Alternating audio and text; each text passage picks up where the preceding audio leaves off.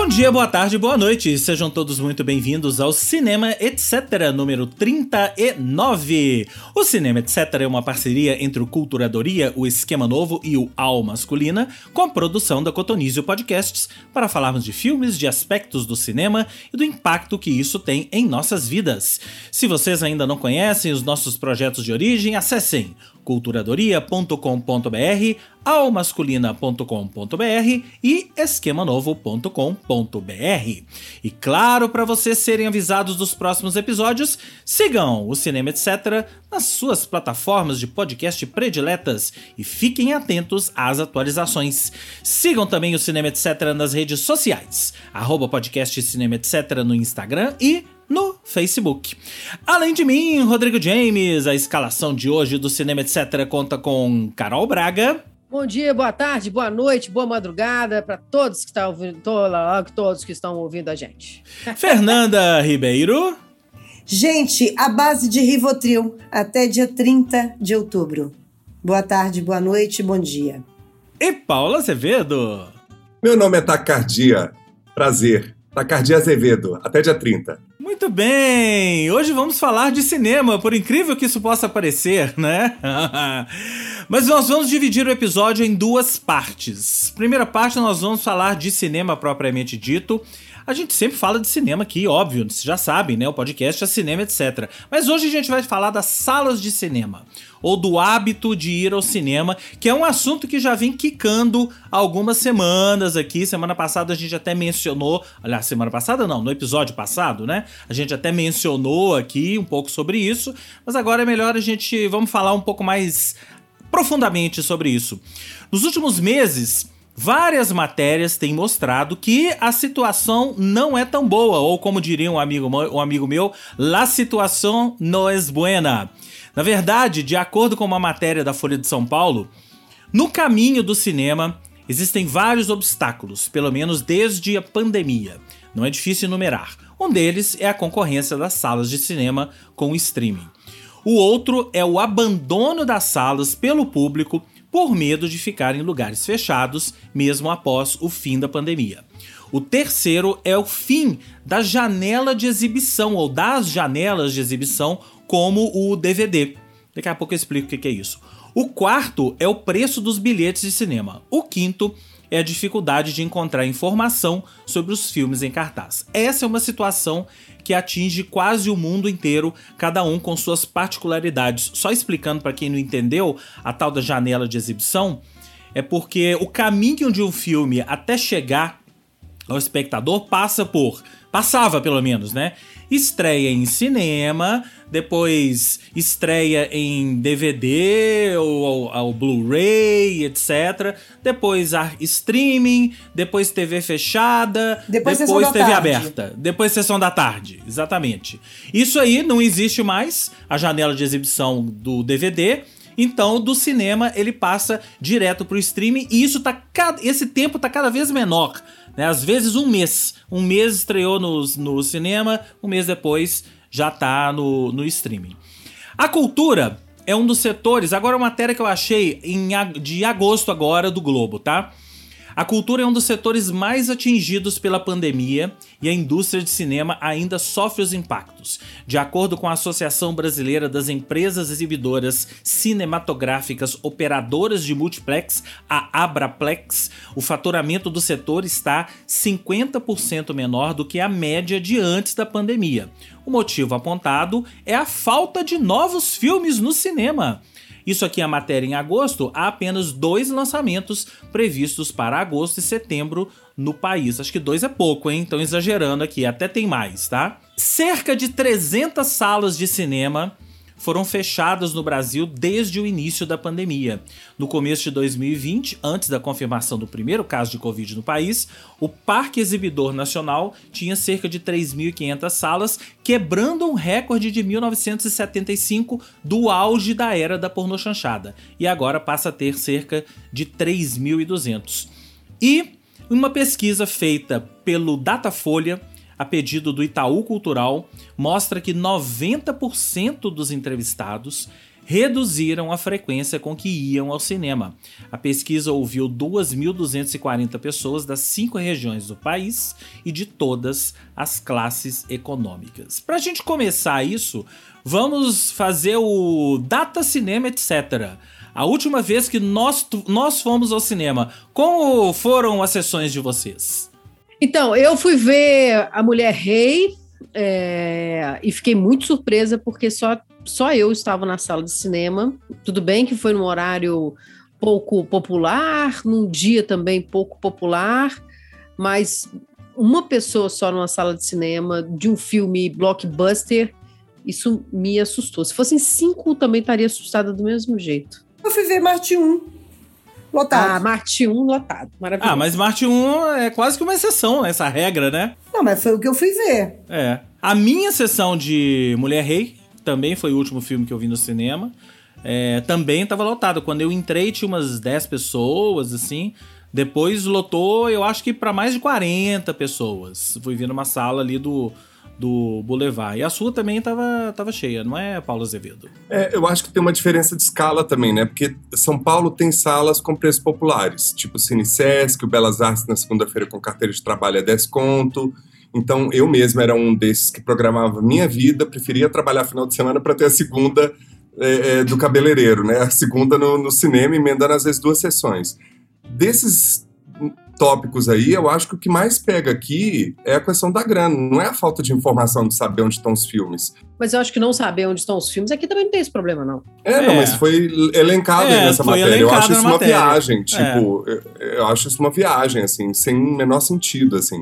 É, eu vi dois filmes semana passada, os dois tinham uma média de umas 20 pessoas, no horário da tarde, apesar de ser Cinemark, que eu acho o preço do ingresso um absurdo, 38 reais. Eu acho muito caro.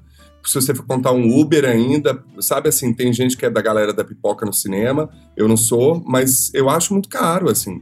É, eu gosto de pagar meus 10 contos no segunda-feira no Belas Artes aqui, sabe? Assim, é, acho que o preço do ingresso é um fator sim. Eu acho, eu acho que é o preço do ingresso. É, recentemente, as redes, as grandes redes, fizeram aquela promoção é, de 10 reais, né? Os, os, os, os, todos os filmes, todos os cinemas a 10 reais. E tinha uma foto emblemática é, é, que saiu em todas as redes sociais também, da galera lotado, lotando as salas de cinema e dizendo: o problema não é o filme, o problema não é a sala, não, é, não ter onde achar, é, não ter é, dois filmes por mês, não é isso. Eu ainda acho que o problema é dinheiro. Primeiro, que a gente está numa crise. Além da crise cultural, da vida, de tudo, a gente está numa crise financeira e você, de fato, paga 30 reais, 37 reais num cinema, raramente você vai sozinho. Raramente você vai. Então vamos pegar a média que vai talvez no final de semana. Final de semana você vai, você vai com, com seu namorado, com sua família, com a sua namorada, com seus amigos. Ah, vamos comer uma pizza depois. É um programa que ali você já gastou e aí vira o programa do mês. Não pode virar o programa da semana. Você ter o hábito de ir ao cinema toda semana sabe? Porque para você, para você voltar ao que o cinema era, você precisaria ter o que a gente tinha antigamente, que é o hábito de ir ao cinema. E para você ter o hábito de ir ao cinema, para ficar gastando 30 reais, 40 reais a cada vez num ingresso de cinema, é muito. Eu acho muito, eu acho muito. Acho muito. Eu acho que o maior problema hoje é como que essas salas de cinema, e isso veio muito da, da história das salas de cinema em shopping, quando saiu do cinema de rua e foi para shopping, toda aquela opulência, o som surround frafrafrafras, a pipoca, a pipoca, não sei o que que feita em Marte vem diretamente num túnel para você, a não sei o que, você tá pagando isso tudo.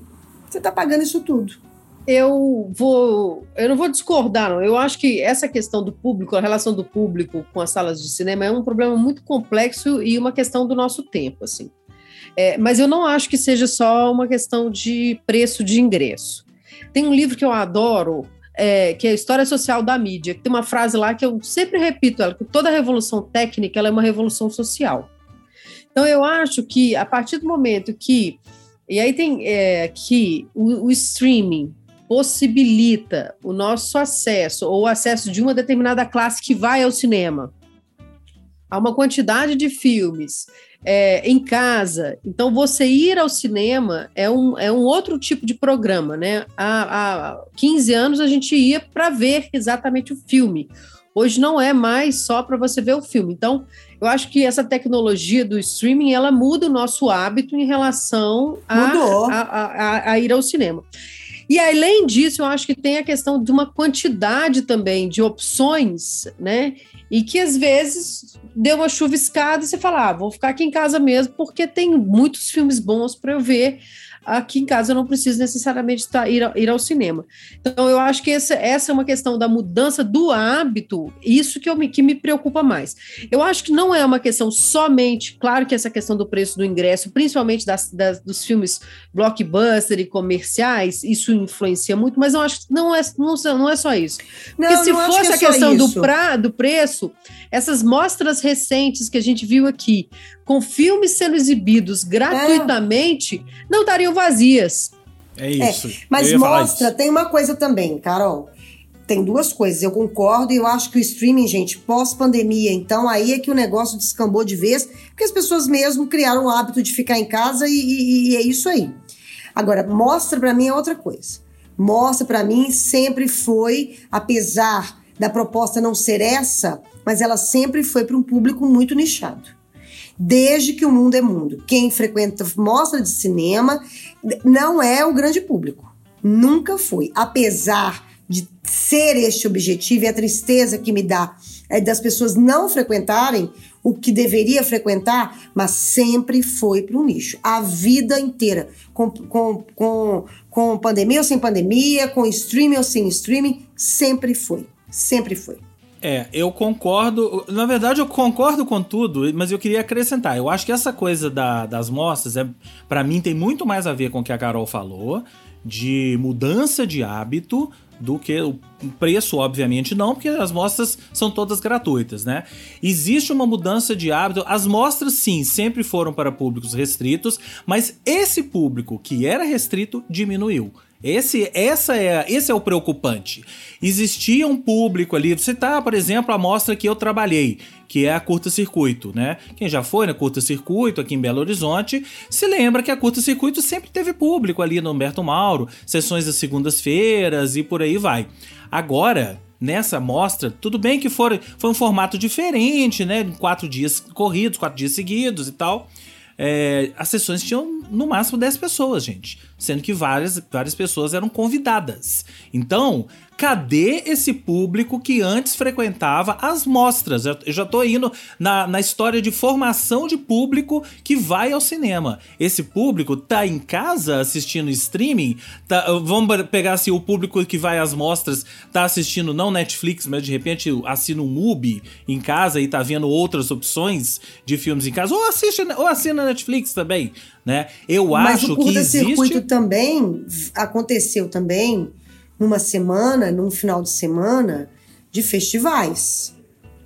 Então tem outro pessoas, fator. Em que as pessoas, talvez o público jovem ou as pessoas que frequentam esse, esse, esse tipo de mostra optaram para ir no Rock in Rio ou no Planeta Brasil, ou entendeu? Porque aconteceu também, tem que ver também que ele aconteceu, não foi numa semana em que Belo Horizonte não tinha nada e que aquilo ali era o evento. Tinham outros eventos aí também. Gente, em poucos minutos a gente já está descobrindo que o buraco é sempre muito anterior e mais embaixo. É o valor é. de uma sociedade.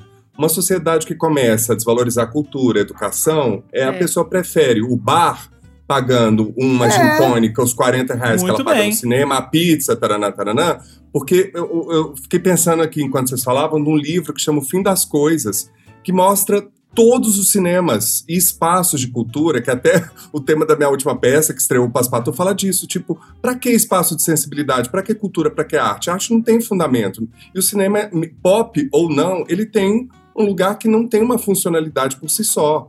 Apesar de ser uma das maiores indústrias do nosso país e do mundo, É, quando eu sou da geração que pegava mochila, ia no Cine Jax, no Cine Roxy, Cine Brasil, isso tudo vai acabando. As oportunidades, os lugares, né, que você vai tendo um, um, envolvimento. Eu sou da geração Humberto Mauro, formou meu olhar, sabe? Cine Humberto Mauro, Belas Artes, sabe? Assim, o dinheiro nunca foi um problema, porque era uma escolha investir nisso para mim, porque e se tornou um hábito, né? Então, quando a gente fala do preço, quando a gente fala da falta de informação e todos os outros itens que o Jamie já trouxe, é onde que a, a sociedade escolhe investir seu tempo, seu, seu, sua energia e seu dinheiro. É. E já tem um tempo que eu bato numa tecla que é o seguinte: o. Porque aí a gente começa a pensar no futuro, né? O que será do futuro das salas de cinema? Como é que isso vai funcionar? Eu nem, não sou do tipo que acha que assim, ah, tudo vai fechar, nós vamos ficar no streaming. Não, por favor, não existe isso não.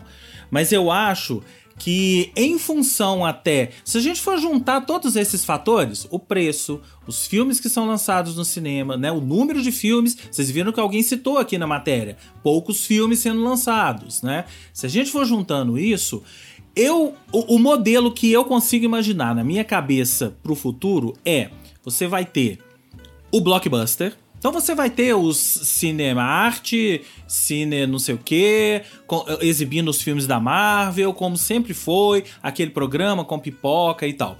E você vai ter os, os, as salas e os filmes de, vamos dizer assim, de circuito restrito, como a Fernanda disse. Você vai ter o Cine Humberto Mauro, estamos falando de Belo Horizonte, né? Mas em São Paulo, por exemplo, o Belas Artes, o Belas Artes aqui de Belo Horizonte também. Você vai ter esse tipo de cinema. Eu acho que o cinema médio, os filmes médios, tendem a desaparecer do cinema.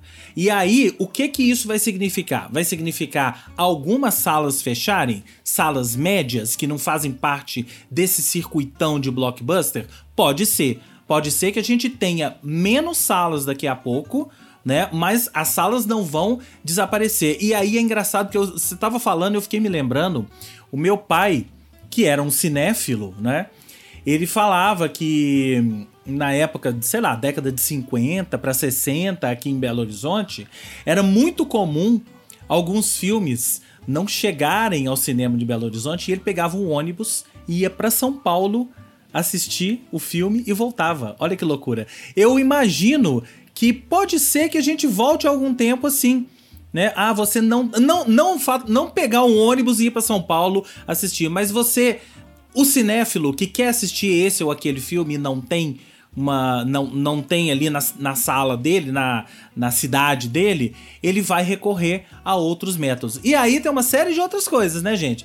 Pirataria, blá blá blá, blá blá blá blá blá blá, que podem voltar com força em função disso tudo. Eu acho que tem uma questão de cognição também, sabia? De dificuldade de concentração.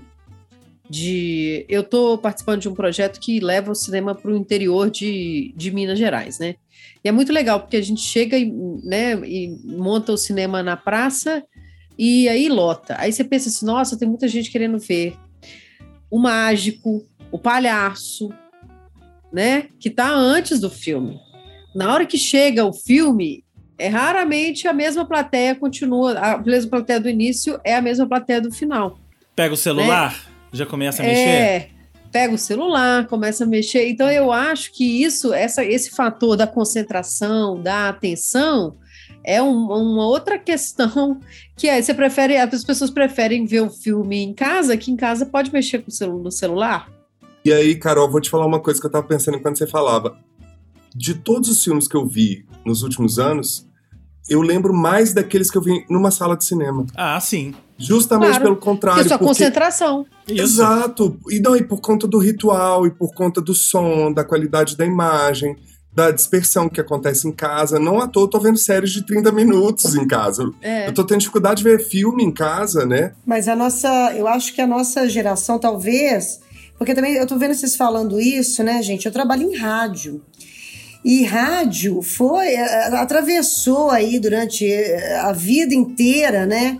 E com televisão, com, né, com iPod, com, sabe, com, com tudo isso aí, o rádio tá ali. Uhum. Mas hoje eu trabalho numa rádio que ela também, para ela sobreviver, ela precisa estar tá na internet, uhum. ela está na televisão, ela está hoje, ela, ela, ela hoje ela é multiplataforma. E às vezes eu fico pensando, a gente conversando aqui essa história do, do, do cinema, é, é triste, é. Mas eu acho que a gente também precisa entender que é o fim de uma era. É. É porque a, a, gente gostando ou não, né? Claro que o ritual do cinema, claro que a história são histórias lindas. A gente vai pensar, né, do que a gente já viu no cinema, da, da nossa formação, mas a gente tem que começar a pensar também que, querendo ou não, tá, o novo tá vindo. Uhum. Como vai ser esse novo? Né? Se, se os cinemas eles vão servir apenas para filmes muito específicos, para filmes de arte, ou para filmes que você precisa de fato, blockbuster que você precisa de fato emergir naquilo ali, que seja no som, que seja em 5D, que seja. Mas acontece que o, o, que, o que as pessoas que trabalham com cinema precisam entender é que essa geração que está vindo aí, ela tem outra cabeça, ela tem outra Sim. dinâmica, ela tem outra, outra, é, outra cognição, inclusive. Porque elas estão sendo formadas pelo rápido. Uhum. Tá aí, gente, tá aí o TikTok que não nos deixa mentir. Quando vê aquilo ali, você precisa, você precisa ter até um, uns 10 segundos para falar alguma coisa. As próprias redes sociais, sabe? O Twitter, você só consegue se comunicar se você teclar tal tantas vezes. Então, assim, a gente tá sendo também é, sendo levado a consumir coisas muito líquidas, muito rápidas. Sim. Tá errado? Não sei. É isso, é o que tem. É. E a gente está aqui discutindo a morte do cinema, é a mesma história, a morte da música, do CD. Os artistas, eles não gravam mais disco. Eles não tiveram que se adaptar e colocar as músicas nas plataformas. Ah, eu vou, quero lançar um vinil. Ah, um vinil vai ser uma coisa de colecionador.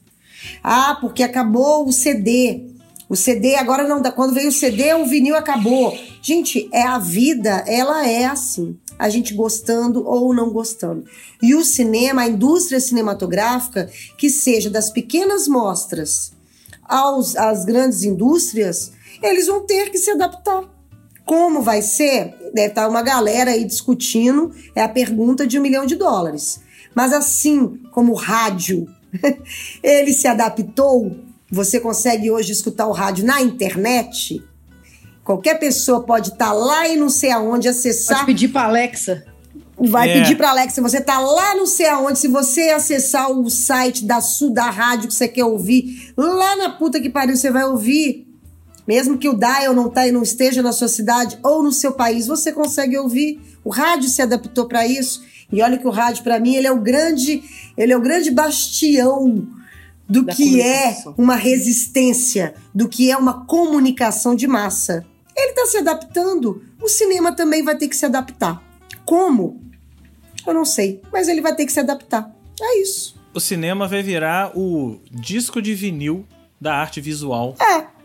Mais é ou menos aí. isso. Mais ou menos é isso. isso. Aí. Por outro lado, não dá para botar tudo no mesmo saco, né? Porque, por exemplo, você vê a lei de proteção de mercado, lembra daquela polêmica dos Vingadores, por exemplo, que essa questão dessa lei de reserva de mercado, todas as salas, sei lá, X% de uma salas, das salas de um país está passando um único filme, eu acho que isso também, assim, sabe? Assim, você vê, Mas por até exemplo... isso eles vão ter que adaptar, Paulinho. Porque não adianta você colocar uma lei de proteção ou qualquer coisa se você não tiver se público. Se não tem sala e não é. tem público. Mas eu acho público. que... É, mas aí também por isso, você limita o público que não quer ver aquele filme. Por exemplo, se então, 90% das salas está com aquele filme. Mas é, é uma questão problema, não é problema do gente. público. É problema deles, entende? Eles é que vão ter que se adaptar. A questão que a gente precisa entender é o seguinte, o público, ele tá indo. Agora é o streaming, ele tá ali me, me oferecendo os filmes. Quem vai ter que se adaptar, quem vai ter que conversar, quem vai ter que se mexer é a indústria cinematográfica. Mas não é isso é que eu tô falando, Fê. Não é só a indústria, é a política de um país. É isso que eu tô falando. Porque não dá pra gente entender que uma Argentina com fila em todos os cinemas, ou uma Índia, entendeu? Vocês entendem que, ah, que a mas França, é uma cada cultural, Paulo. Mas é disso que eu tô falando. Eu não tô falando, não é um problema da indústria. A indústria no Brasil tá batendo de frente com o governo tem quatro anos, é. tentando existir financeiramente, economicamente. É isso que eu tô falando. É uma questão é, cultural que, que, a gente cultural, não tem. Política, exato. Política, cultural é isso que, que eu tô falando. Não, se a gente é. pegar a diferença do público de Belo Horizonte para São Paulo, você vê, é gritante. É, tem até assim, uma coisa de o escala, hábito das né? pessoas. Ah, não, é, eu acho que tem a ver com o hábito, gente. Olha para o hábito que você vai ver todas as mudanças da sociedade gente, mesmo. É isso. É hábito e outra coisa. É hábito também de cidade. Por exemplo, Belo Horizonte é uma cidade que gosta de rua. Gosta. Qualquer feirinha de esquina que você fizer vai estar tá cheio de gente. As pessoas gostam Verdade. de rua. Gosta de rua. Você vai fazer uma amostra de cinema, por mais que a pessoa fique no celular, por mais que a pessoa fique não sei o quê, você vai fazer uma, uma amostra de cinema na Praça de Santa Teresa, vai lotar. Vai lotar. Porque o Belo Horizontino gosta de rua. Ele sempre gostou. Sempre gostou. A vida inteira. Qualquer evento de supermercado patrocinando. Na Praça Fulana de Tal, um baile dançante, tinha gente no baile dançante. Sempre foi assim. Isso é hábito também da cidade. Um exemplo dessa adaptação é, por exemplo, o Globoplay patrocinar duas salas no Conjunto Nacional aqui na Avenida Paulista. Você vê que o streaming começa também a entender que aquele espaço que não pode acabar na cidade, porque isso é muito legal, de como que a cidade também se movimenta para os espaços existirem, toda a mobilização que teve aqui em São Paulo para o Cine Belas Artes não ser fechado, etc. E agora, por exemplo, esse, esse cinema super tradicional no conjunto nacional, no coração da cidade, ter o patrocínio de um streaming também é um sinal de adaptação, né? A Netflix comprou um dos cinemas mais famosos de Los Angeles. De Los Angeles, né? Agora, gente, eu acho também que tem uma questão que é de negócio, né? Assim, se, se coloca no lugar do dono de uma sala de cinema. Você tá lá passando o filme, aí não vai ninguém, você tem que pagar a faxineira igual, a pessoa é, bilheteira igual. Aí, de repente, por que, que você tem que carregar esse prejuízo todos nas suas costas, né? Assim, trata-se de um negócio, o mundo é. é, né? Essa conta precisa precisa fechar. Aí a gente pode discutir uma coisa que é ausente, absolutamente ausente neste país, que é o papel do fomento, o papel do, do Estado em, em oferecer essa possibilidade né, para a população. Não, mas, mas aí é tema de outro programa. essa discussão é. é... Essa, aí é, essa aí é o próximo é episódio. É, é, esse é outro episódio. Essa discussão tem que começar a ser feita depois é. do dia 30, para é. entender se a gente tem fiquei... esperança ou não. Eu fiquei pensando assim, se eu fosse dona do cinema, eu já tinha fechado, gente. É. Já tinha fechado. É. Mas é isso que eu tava falando. Eu acho que o cinema médio, que é aquele que é um dono só, o cara tem uma sala de cinema ou duas, não sei o quê. Mas o blockbuster, gente, o cine, os, as, as salas da Cinemark, por exemplo, não vão fechar. Não vão não, fechar. E diz que tem que passar é uma o filme, né? né? E tem que passar o filme. Não, tem né? que passar o filme mesmo se não tiver ninguém. Tem que passar. Por quê? Porque se chegar alguém no meio e é. quiser entrar assim ah, mesmo. Passa assim. Não é. pode. Ah. Não, não desavisado, vai chegar no meio do filme, passa assim. Mas eu adoro essas sessões, Carol. Eu vou na sessão de uma e meia da tarde, duas, uma segunda-feira, tá eu e duas velhinhas, elas vão dormir. Eu vou assistir hum. tranquilo, sem ninguém no celular enchendo o saco. Eu, eu vou direto Isso. nessa sessão aí só pra mim. Isso. Bom, mas o fato é que as redes de cinema estão se movimentando. A gente viu aí promoção de uma semana 10 reais. Tem rede de cinema já fazendo clube de assinatura. Você paga um preço fixo por mês e tem direito a X sessões, né? E tem parcerias. Eu vi a parceria aqui, por exemplo, da O2 Play com o Mubi. Então os filmes que vão estrear no Mubi estreiam antes é, a O2 Play distribui para algumas salas de cinema e depois eles, eles estreiam no MUBI, que é uma parceria bem interessante. Fico ali em é, cartaz tempo 30. limitado. Você vira nos 30, não é isso? E vem aí então a parte 2 desse papo, discutir políticas culturais depois do dia 30. depois do dia 30. A, a gente, gente pensa depois do dia 30 se a gente vai fazer esse episódio. Porque agora é o último filme que você viu e hoje é especial. Vamos falar de documentários. Porque a gente estava falando tanto de documentários aqui nas últimas semanas que nós resolvemos fazer um, um especial aqui com documentários. Vocês andam assistindo mais documentários do que outrora ou não? Como é que é? Não, para mim tá igual. É. Pra mim também acho que é igual. Eu não... tô assistindo mais documentário justamente por essa questão. Acho que o documentário não pede, não, pra mim, não pede tanta essa imersão da sala de cinema. Então, eu acho que eu prefiro tem... documentário na TV. É, eu acho que tem mais documentários. Então a gente, por, né, tem por motivos tudo, óbvios, tem, como tem mais tudo, tem mais documentários e a gente acaba assistindo mais. E aí, que, qual foi o último documentário, então, que vocês assistiram? Ó, eu revi na Cine BH, numa sessão linda, lotada, na praça, ao ar livre, igual a Fernanda falou, que Belo Horizontino gosta. É, o documentário do Belchior, Apenas um Coração Selvagem, dirigido pelo Camilo Cavalcante e a Natália Dias. É um filme que eu gosto muito, assim, eu gosto muito não só da temática do filme, mas eu gosto muito da forma como o filme foi feito, assim. Porque é, não tem. É só. Pra, praticamente é só o Belchior que fala no filme. Além da voz do Belchior, tem o Silvério Pereira, que, que interpreta algumas letras do Belchior, e a Elis Regina. Assim, fora isso, o, o documentário ele costura mais de 300 arquivos do Belchior. E eu acho muito interessante a forma como eles fizeram isso. Assim, tem arquivo de imagem, arquivo entrevistas para diversos programas. Aí eu fico pensando o trabalho que foi juntar isso tudo e fazer com que ele tenha uma ele tem uma narrativa, né? Assim, na carreira, não só na carreira do Belchior, mas o discurso do Belchior, ele é coerente com aquilo que ele escreveu, aquilo que ele cantou e que outras pessoas estão cantando aí hoje. Então, eu gosto muito. O filme não estreou ainda, ele está passando em festivais. Acho que a previsão de estreia dele no streaming é fevereiro de 2023. É, então, tem um janelão aí, se alguém tiver oportunidade de ver em alguma outra mostra, ou então aguardar. Foi um documentário que eu vi em Ouro Preto e vi de novo aqui em BH e foi muito legal. Massa, eu queria ter ido, não, não fui por motivos, vocês sabem quais, né? É. Tava ali enfornado na campanha política. Vamos lá, quem mais? Gente, meus documentários não são nada edificantes. Mas pode, vai nessa, porque os, o meu também não é. Olha, eu já, eu já falei, os, dois, os três últimos que eu vi, é, eu já falei o da Marilyn, já, já, já, já falei ele no, no, no, episódio passado. Se você não viu, escute o episódio passado, é, que tá na Netflix. Vi também na Netflix Queda Livre, a tragédia do caso Boeing. Ah, pois é, você falou sobre esse. Mas vocês estão rindo por quê? Eu não entendi. É muito ruim? Discorra sobre isso.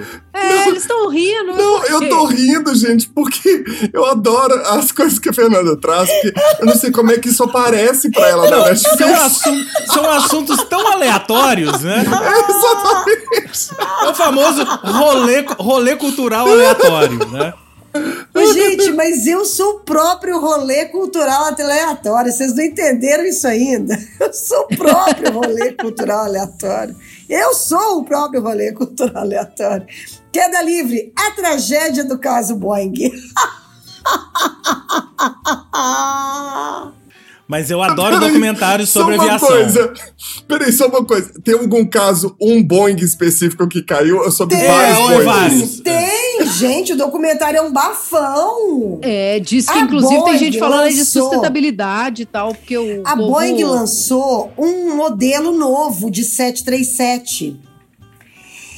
E aí, dois aviões caíram desse modelo novo. Isso é ah, é recente? Isso é recente. Não, é, é, é recente. Esse documentário é desse ano, agora. É, isso é recente. Isso é recente. Os aviões caíram, um na Indonésia e o outro na. não sei, algum outro país.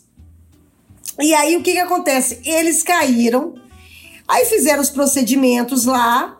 A Boeing botou culpa nos, nos pilotos, erro, blá, blá, blá. Só que eles foram descobrir que existia no manual da, lá da Boeing, que de, desse modelo novo, que se o avião caísse a pressão, sei lá o quê, o caralho a quatro, tinha que apertar um, um botãozinho daqueles milhões que tem lá. Só que a Boeing não, não contou isso para eles, porque para eles, para a Boeing fazer isso, ela teria que fazer um treinamento com todos os pilotos de novo. E o custo disso, né? E o custo disso, aí ela quis economizar. Aí, quando os aviões caíram, foram pesquisando, pesquisando, documentário, né? Pesquisando, patati patatá, milhão, bilhão, é bilhão daqui, bilhão dali. Como diz nosso, como diz Ciro Gomes, daqui da bilhão, da bilhão ali. O que aconteceu? Descobriram que a culpa é da Boeing. Que beleza, e hein? E esses dois aviões que caíram, a culpa era da Boeing. Porque o, o, o piloto não, não sabia que ele tinha que apertar o, o, o botãozinho para subir o avião. Tá, ok, ok, entendi. Só que é um bafão, é, eu adoro, porque aí são as, as investigações. E é coisa de aviação, gente. Eu gosto de coisa de aviação. Eu também. No dentro do meu, dentro do meu rolê cultural aleatório, eu também gosto de aviação. Eu também. E aí foram investigando, patati patata, caixinha de fósforos. É ótimo. E o meu terceiro, além de Merlin, além desse da Boeing. Vamos ver qual é o assunto. Não, tá foi lá o. Não, gente, foi o festival lá. Ela já falou aqui, gente, o Woodstock. Ah, o tá. José Sem Noção, que resolveu fazer de novo aquilo ali. Foi um horror. E é isso, são os três últimos que eu vi. E aguardem, aguardem mais rolê cultural aleatório em breve. Tá maravilhoso isso. Então tá. Fala aí, Paulo Azevedo, seu último documentário.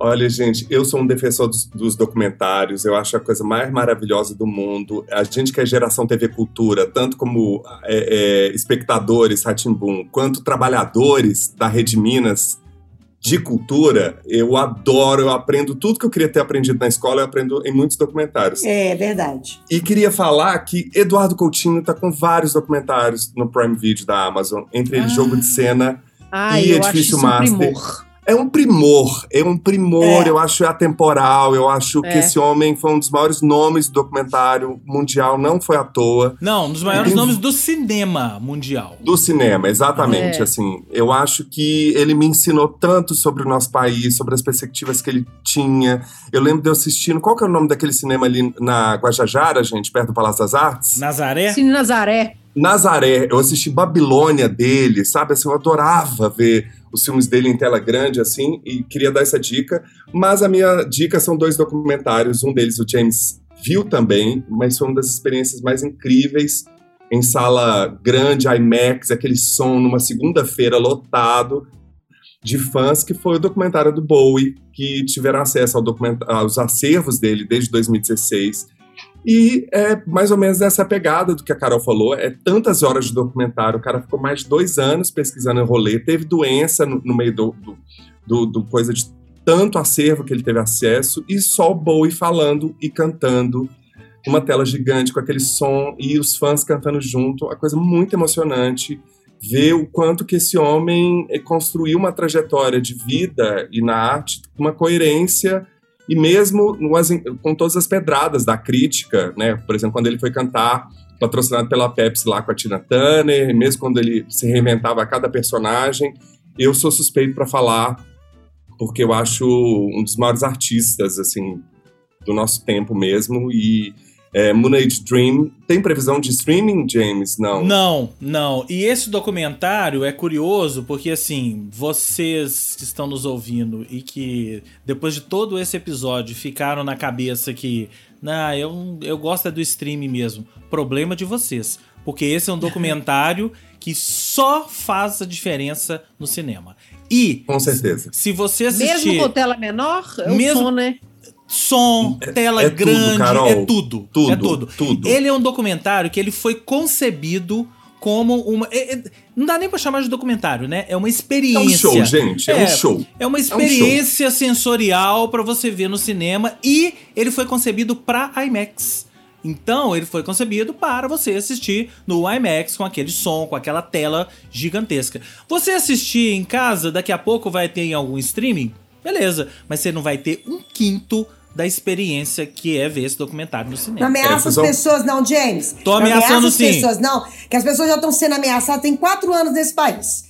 Deixa o povo que quiser assistir Ameaça no positiva vale a pena O importante é assistir. Mas, gente, aqui em Belo Horizonte não dá pra ver mais em IMAX porque não tá mais em cartaz. Então Passou então durante uma semana no IMAX aqui, agora semana. não tá. Agora só tá em cartaz no cinema do Minas, se não me engano. É. Mas mesmo em tela grande, mas tela grande já vale, Carol, assim, porque é. é muito incrível, porque a qualidade das imagens que eles trataram, os shows, os acervos, é tudo muito impressionante. E outro que está na Netflix, que eu vi na Mostra de Cinema de São Paulo e revi agora na Netflix, que é um documentário português. Lindo, poético, emocionante, fala de família, né, gente? Como diria Almodóvar, fala, tá sem assunto, fala sobre família, vai pegar todo mundo. É uma jovem cineasta ganhou Berlinale, ganhou tudo, esse prêmio, chama A Metamorfose dos Pássaros. Ah, é um sim. filme lindo. Você viu, James? Vi, eu vi, um espetáculo. É lindo, né? É um lindo esse filme, gente. Conta a história. Ela ficou seis anos fazendo esse filme, é o primeiro longa dela.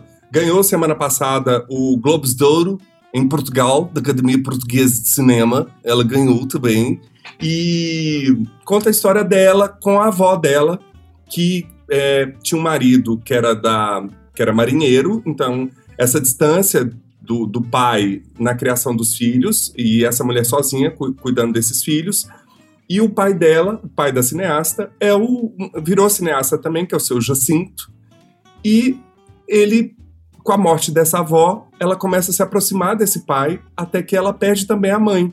Então, ela se aproxima do pai pela perda das mães.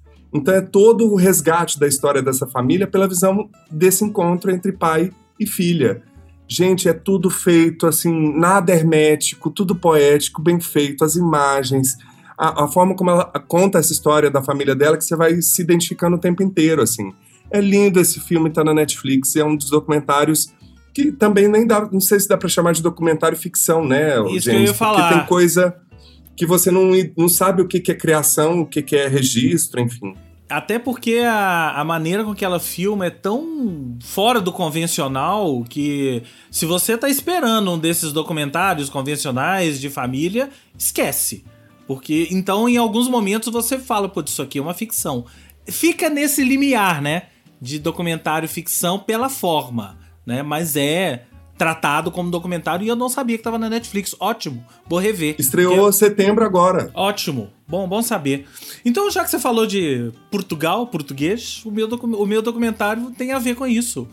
O caso Figo, a transferência que mudou o futebol. Olha como fomos de Boeing, Marilyn, não sei o que, agora vão parar no futebol, né?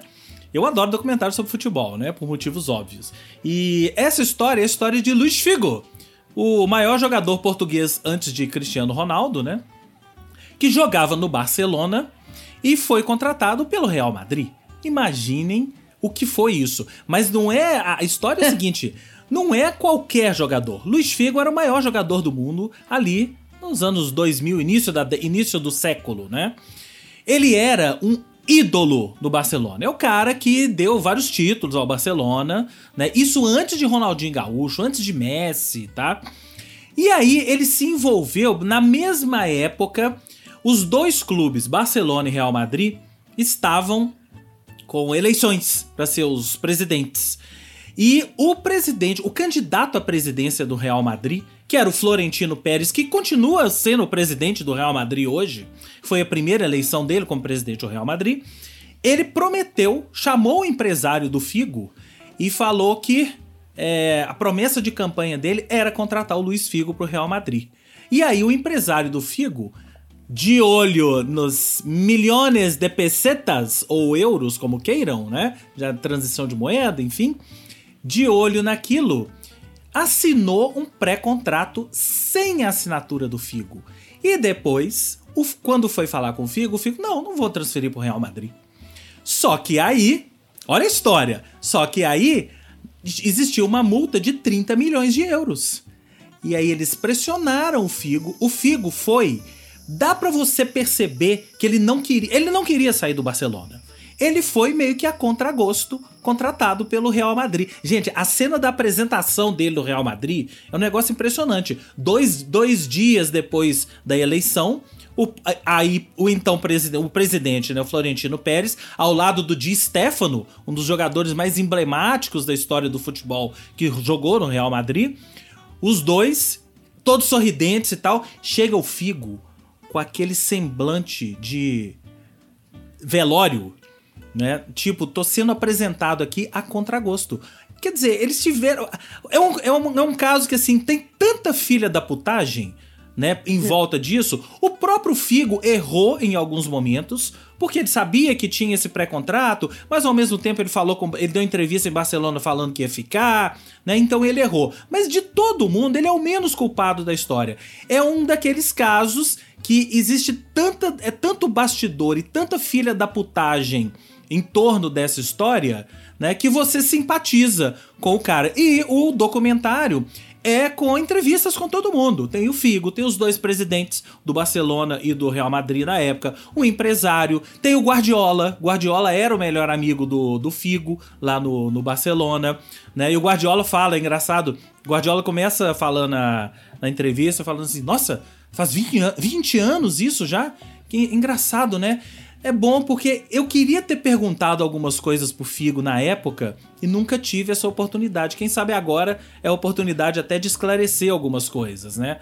É, mas assim, vale muito a pena porque o documentário chama O Caso Figo, a transferência que mudou o futebol. Antes do Figo, não existiam essas transferências milionárias de vai lá e paga a multa de 60 milhões de euros para levar tal jogador e etc, etc. Isso mudou o futebol e foi a partir daí que o Real Madrid construiu aquele time de galácticos com o Figo, com Zidane, com Ronaldo, com Beckham, né? E os outros times todos copiaram. Então, se hoje você tem aí os Manchester City, Manchester United, os times todos com um monte de jogadores famosos nos seus elencos, foi por tudo começou na história que é contada nesse documentário O Caso Figo, que está na Netflix. Eu quero saber uma coisa, que dia que estreia a terceira temporada de Ted Lasso, hein, gente? Ano que vem. Ano que vem. Não sabemos a data, mas é ano que vem. Espero ansiosamente, ok? Também. Temos temos. Temos um episódio? Temos. Então é isso, gente. Este foi o Cinema Etc. número 39. Se você gostou ou não gostou, tem críticas, sugestões ou quer participar do nosso bate-papo, mande um e-mail para podcastcinemaetc.gmail.com ou através das nossas redes sociais, arroba podcast Cinema Etc. no Instagram e no Facebook. Cinema Etc. é uma parceria entre o Culturadoria, o Al Masculina e o Esquema Novo, com produção da Cotonizio Podcasts. Até o próximo episódio! Tchau, amiguinhos! Amiguinhos!